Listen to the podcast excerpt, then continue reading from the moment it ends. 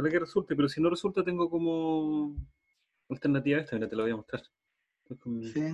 mi grabador acá. Ah, sí. Por si acaso. Igual, igual graba, va grabando a mí directo y a ti de los parlantes, así que tenemos Sí, la- está bien. Creo que ahí está grabando. Está Eh, bien, es como- dale. Es como te comentaba yo, entonces, ya voy a. eh, Estoy con Cristian Inglés, profesor eh, de historia, eh, que se desempeña en un colegio llamado Colegio Ñilol Chiquimún. Cristian, hola. Hola. Si me puedes contar un poquito ¿Cómo más soy de, de- puntualmente de tu trabajo. Mira, yo soy eh, profesor de Historia, Geografía y Ciencias Sociales en Colegio Ñilol Chequimún, un colegio que tiene un- una matrícula cercana a los, o superior a los 400 estudiantes, donde prácticamente el 99% de los estudiantes son mapuches. ¿Ya? Eh, hago clases desde séptimo a cuarto medio. Eh, hay un curso por nivel, ¿ya? Eh, en donde básicamente nosotros está cruzado, ¿cierto? Todo lo que es el sistema educativo que impone el currículum con lo que es el contexto socioespacial, sociocultural que hay, ¿cierto? En, en el donde está ubicada la escuela Claro. Un sector rural donde hay puras comunidades mapuche, muy identificadas. Yo creo que en toda la región no hay un sector donde sea más identificado que donde trabajamos nosotros. No creo que haya otro sector donde hay niños hablantes. Eh, y estando tan cerca de Temuco es, un- es impresionante. Claro, un eso sector eso donde en- existe- en- a un par de kilómetros de, de la comuna de Padre Las Casas. Sí, pues a, a 7 kilómetros nada más. Claro. Pero donde mantiene.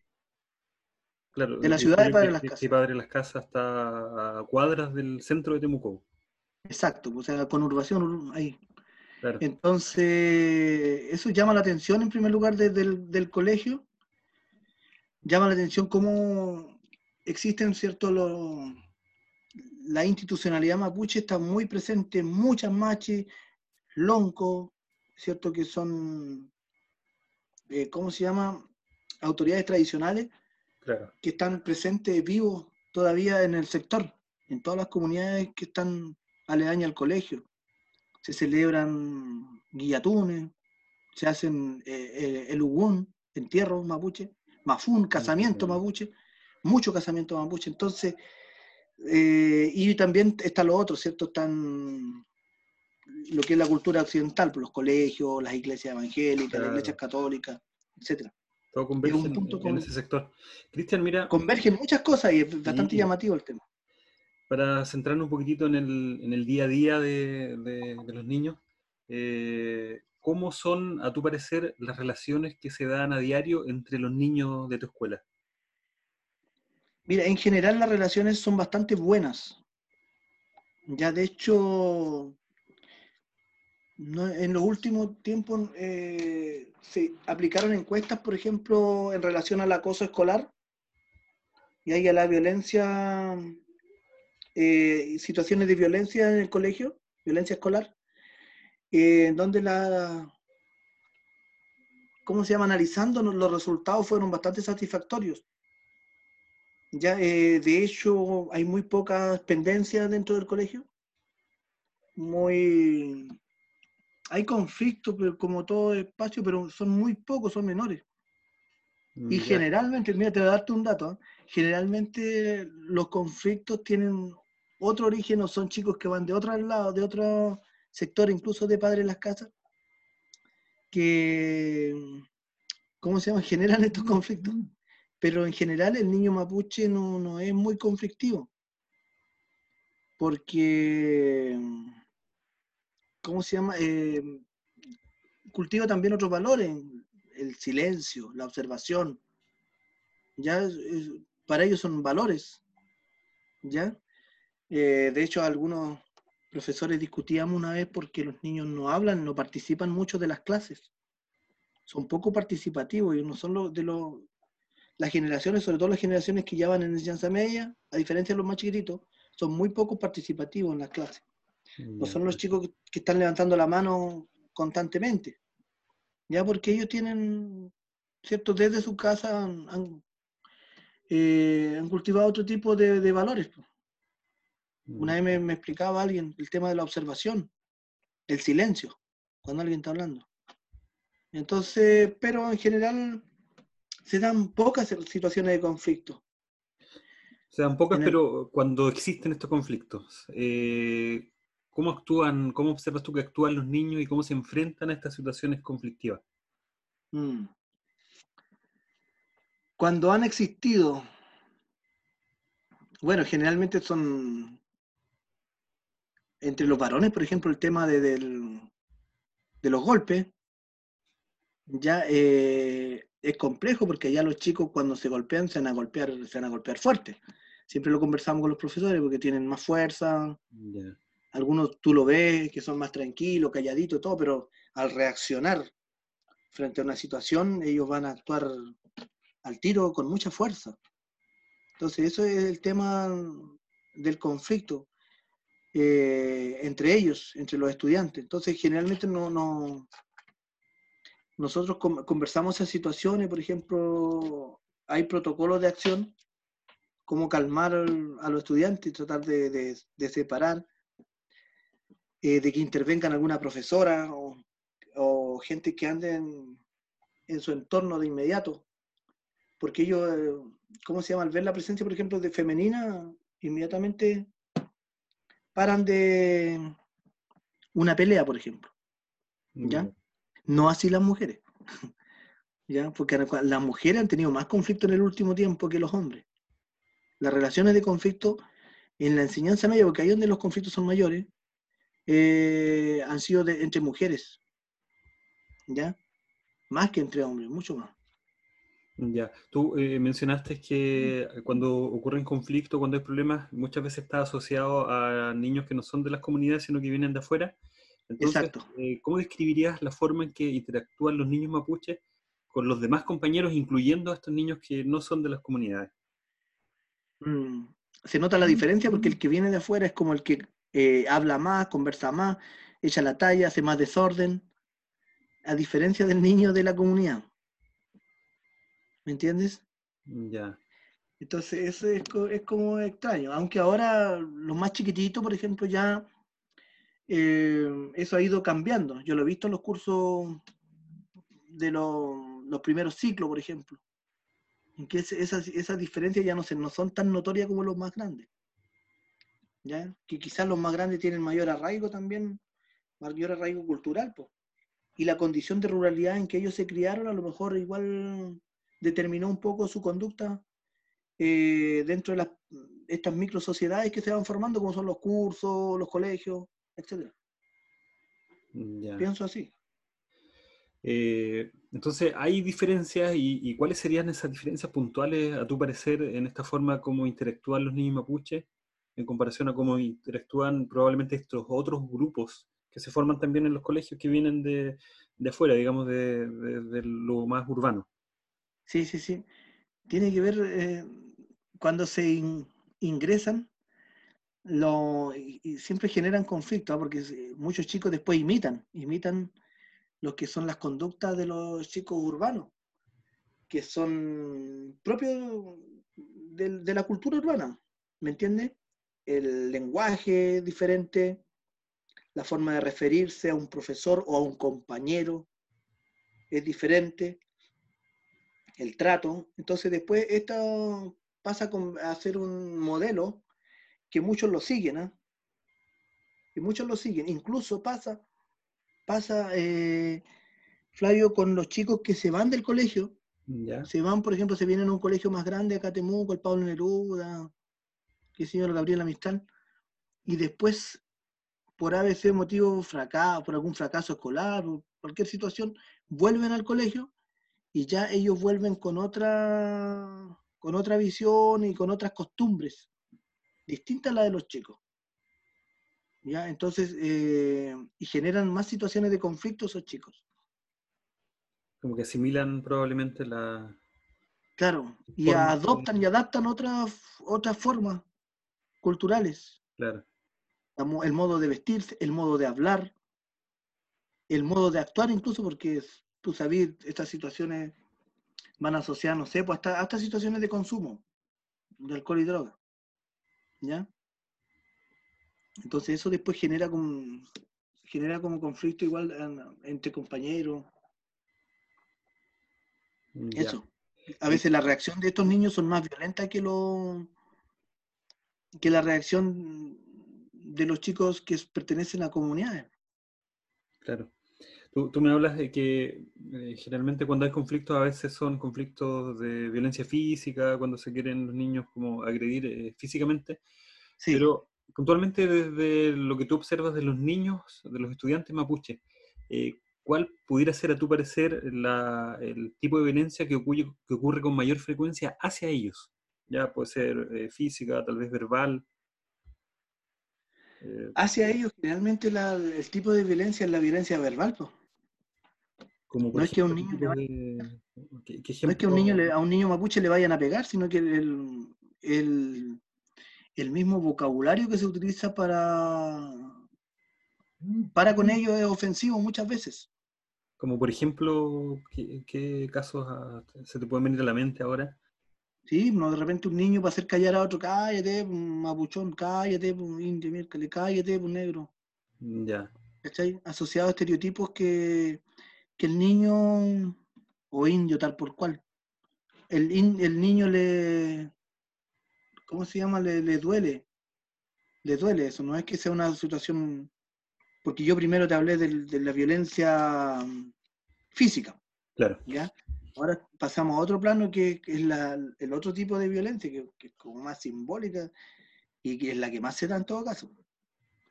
Y la Y que se más- da, y uno, y uno y viene el caso, por ejemplo, ya cuando hay chicos que uno ha hecho campañas por evitar el acoso escolar, por evitar el, ¿cómo se llama? Est- Este tipo de violencia a través de redes sociales, etcétera. Pero cuando hay un momento de dependencia, pasó con una niña el año pasado y una niña se vio, ¿cómo se llama? Se vio vulnerada y empezó a largar improperios contra la otra chica, pero la trató de lo peor. Por, y ahí, en, en eso lo que le dice, ahí tú ves que esa violencia está, ese, ese estereotipo, en los tildes que, que utiliza cada estereotipo, los tiró, los tiró todos, te lo gritó todo. Y cuando ocurre una situación como esta, eh, ¿cuál es la- en general la forma en que reacciona el estudiante mapuche cuando es, digamos, agredido, especialmente verbalmente, por otros compañeros? Es complejo, ¿sabes? Que había una, esa- esta niña incluso le hizo una trancadilla a otra niña. Y la otra reaccionó tanto, le gritó tanta tontería que la niña hasta se cohibió. ¿ah? Yo la vi muy cohibida. Y eso que estamos hablando de una niña que, que representa ciertos liderazgos de- entre un grupito de pares. Mm, Ya. Pero en No ese te estoy momento no reaccionó eh, agresivamente tampoco, no No. defendió de alguna manera. Sí, no, como que, como que las palabras le, la, la atormentaron más. Mm, Ya. Lo que ¿Y le en ocurre eso cuando hay otros casos que tú ves de un niño que lo tratan, como me decías tú, de negro, de mapuchón? eh, ¿La reacción suele ser eh, de quedarse callado, de no responder? Mm, Mira, antes era, era, era más. Ahora ya, ya los chicos están como respondiendo porque han, Te doy el ejemplo solamente de mi colegio, porque mira, llegó un niño del Pablo Neruda, que él tiene mucho arraigo cultural, estuvo en el Pablo Neruda, pero volvió con cierto, por supuesto, con, con ciertos problemas de indisciplina, qué sé yo. Pero él, el primer día que llegó, yo le hablé en mapuche a, un, a otro niño que estaba en la sala y él me escuchó de atrás. Venía llegando, él, de hecho, pero tenía más personalidad, por supuesto, y me habló al tiro él. Me llama y empieza a hablar en mapuche así en la sala, pero de corrido, porque él es hablante y vive con los abuelos.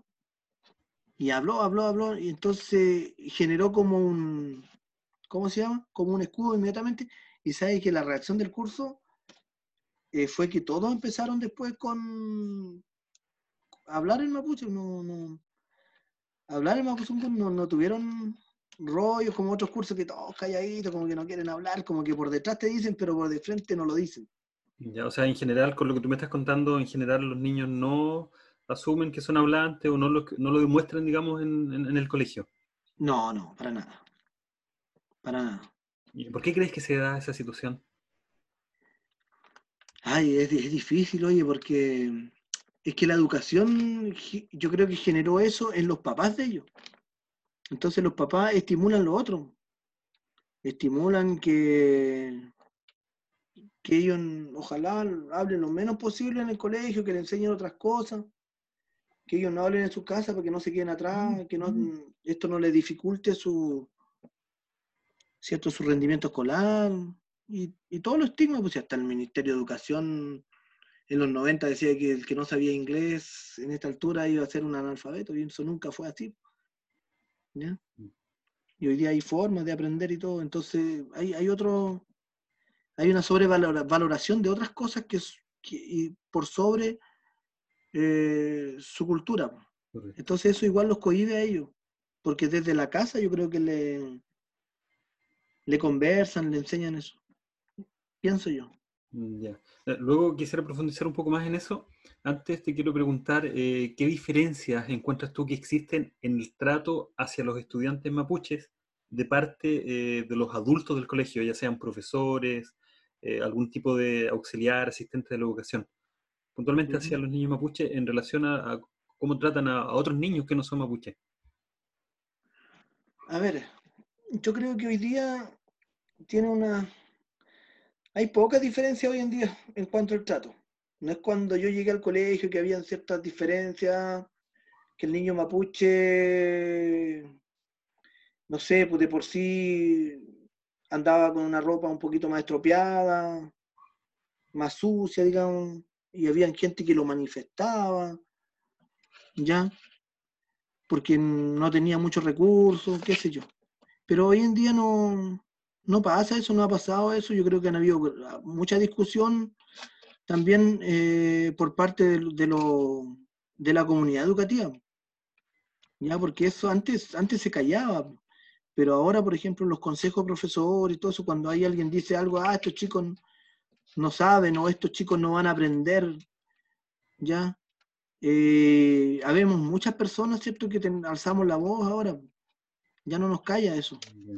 Entonces eso, eso cambió, yo creo que cambió de golpe. Entonces, hace tiempo, yo estoy hablando hace cinco años, seis años que ya no, no, él, es un trato equitativo. ¿Ya? Eh, yo no he visto, no he visto trato por parte de los adultos, créeme que en este tiempo no he visto un tipo de violencia simbólica o violencia física, de ese tipo no, no se ha visto en contra, ni siquiera a través de estereotipos. Se ha puesto mucho cuidado y de hecho se trabajó mucho entre los profesores. Quizás uno tiene sus aprensiones con, los instrumentos que, que van, como hacen pesquisas, por ejemplo, para los programas que los, de los niños que tienen necesidades educativas especiales. Eh, que uno tiene sus aprensiones porque son instrumentos estandarizados que realmente no, no tienen que ver con los contextos culturales en que ellos se desarrollan. Pero bueno. Pero, ¿Y qué implicancias tiene eso cuando tú dices que no están eh, contextualizados estos instrumentos? Eh, de pronto en la pesquisa, eh, al no considerar, considerar estos instrumentos, estarían mal pesquisados de pronto estudiantes. Claro, porque son un, porque un niño, porque un niño que, viene de, un, de, una lengua materna, ¿cierto? Del hablante mapuzungún, obvio que en el lenguaje los primeros ciclos va a dar bote. Ya. ¿Ya? Va a dar bote. Entonces lo que hace el sistema es nivelarlo para que eh, tenga un desarrollo normal dentro de la educación formal. Eso es lo que hace el sistema. Claro, esto se relaciona un poco con lo que la pregunta anterior donde tú me respondías que eh, en las mismas salas de clase nos han dado los espacios para que los niños puedan expresar eh, abiertamente, con toda confianza, eh, el uso de su lengua materna. Y yo te quiero preguntar si tú crees que la escuela al día de hoy sigue siendo, o, si es en general, ya sea antes o ahora, un espacio de violencia institucionalizada hacia el mapuche. Sí, yo creo que sí. Sí, es un espacio, al no considerar ciertos sus elementos culturales, su visión eh, genera esta violencia institucionalizada. porque los niños, porque uno los ve, pues si los niños que son permanentes, por ejemplo, del programa de integración. Permanentes son, son, con necesidad, necesidades educativas permanentes, con ese diagnóstico. Sí, hay muchos, por ejemplo, que son hablantes. Ya. Eh, y de hecho, por ejemplo, los colegios dentro de sus programas de lengua y cultura mapuche, por ejemplo, consideran elementos, pero la mayoría es bilingüismo. ¿Me entiendes? La mayoría de lo que se hace ahí es bilingüismo, no, no es un tema intercultural. Yo, yo pienso que es violento igual que, por ejemplo, ¿cómo se llama? Eh, cuando digan, a ver, eh, interculturalidad, y digan, a ver, profesor de Mapuzungún, venga, hay, que usted atienda esto, que tiene que ver con interculturalidad. Yo no lo consigo. Yo no consigo que en lenguaje, por ejemplo, en los primeros ciclos, no, no, no sé, no se lean un libro o literatura mm, dentro de donde hay una población que en su mayoría mapuche, no sé, una literatura de escritores mapuche. ¿Me entendí? O dentro de la historiografía mapuche, qué sé yo. De ahí uno, uno, por supuesto, dentro de lo que es su propia conciencia y su conocimiento, va incorporando esos elementos, pero la mayoría no lo hace. En educación física no, no se, se enseñan los deportes, pero no, se enseña el palimpo.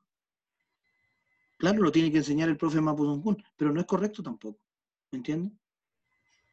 No es correcto, porque si, si, si todos apuntamos a que el colegio, eh, ahora lo incorporamos como sello educativo, si ahí nosotros hemos tenido más injerencia eh, incorporamos la cultura mapuche. Entonces, de, una u otra forma, nosotros como, coordinadores de, todo esto, hemos estado exigiendo eso. Entonces, ahora esto ha ido mejorando. Y a los últimos dos años ya estamos avanzando en eso. Aquí, en arte, por ejemplo, no sé, pues, en música habíamos avanzado y ahora volvimos otra vez atrás. Eh, ¿Habían avanzado? ¿Por qué cosas estaban haciendo que, consideras que estaban? Porque los chicos tienen que incorporar elementos de la cultura mapuche dentro de, la asignatura de música, por ejemplo. Mm, ya, ¿y eso se estaba haciendo a través de talleres o en la misma asignatura? En la misma clase, en la misma clase. ¿Por qué tiene que ser en talleres? Si el profesor que va a hacer, impartir una clase tiene que entender el contexto. Entonces, eso ahora, bueno, no, no se está haciendo. ¿no? Ahora en arte, por ejemplo, en arte. Tenéis que ir generando, si tenéis mucho, mucho elemento ahí, mucho elemento. identitarios. Claro, matemática no le voy a pedir mucho, pero algo. Igual la profe le hace empeño, ¿cachai? Mm, pero hay ramos que son importantísimos. Yo veo el ramo de música, arte, ciencia, ciencia tiene que tiene que tener un elemento ahí. ¿Cachai? Y eso me llama la atención a mí. Pero ahora se está logrando porque nosotros los que sabemos más del tema mapuche, el tema cultural, hemos exigido también, pues. ¿Ya? Hemos exigido. Y como lo incorporamos como sello educativo dentro del eh, como eh, sello educativo del institucional, eh, se tiene que realizar. Pues de hecho, se nos exigió el año pasado cómo se incorporaron estos elementos. Entonces ahí nosotros aprovechamos de incorporar, de exigir. ¿Ya? Correcto, pero eso se está dando porque ustedes han tomado alguna iniciativa y no es algo que se esté replicando en otros colegios o tampoco que provenga desde las mismas políticas públicas entonces. Ah, no, no, no, no, como colegio. Porque hay iniciativa, ahí eh, intervino la ATE que tenemos nosotros, intervino el equipo directivo, apoyó la, la, situación. Entonces eso igual ha sido un apoyo para nosotros. ¿Ya? Se incorporaron igual profesores que, que sirvieron de apoyo. Ya. Eso, yo quiero agradecerte mucho, Cristian. Eh, reitero porque algunas personas eventualmente pudieran escuchar este audio. Eh, si es así, eh, estuve conversando con el profesor Cristian Inglés Hueche, profesor de Historia y Geografía y... ¿Me dijiste algo? Ciencias sociales. Ciencias sociales. Ah, profesor... bueno, esa carrera la estudió en la Universidad de la Frontera. El profesor Cristian también es máster eh, en educación de la Universidad de, y está finalizando, digamos, su proceso de tesis también en la Universidad Austral de Chile. Eh, trabaja en el colegio Ñinol Chiquimun, es un colegio, reiteramos, que está muy cerca de, de Temuco, eh, a pocos kilómetros de la ciudad de Temuco, que es una ciudad bastante, muy, bastante grande, digamos, dentro de las ciudades de Chile. Capital regional. Capital regional, exactamente, y, y, sin embargo están todas estas características que nos explicaba de este gran arraigo cultural, probablemente único en, en la zona único en la Araucanía, tal vez eso lo desconocemos. Pero probablemente así sea. Así que muchas gracias, Cristian, por esta entrevista. ¿Ya? Voy a cortar para que sigamos conversando un ratito si es que tienes tiempo. Sí.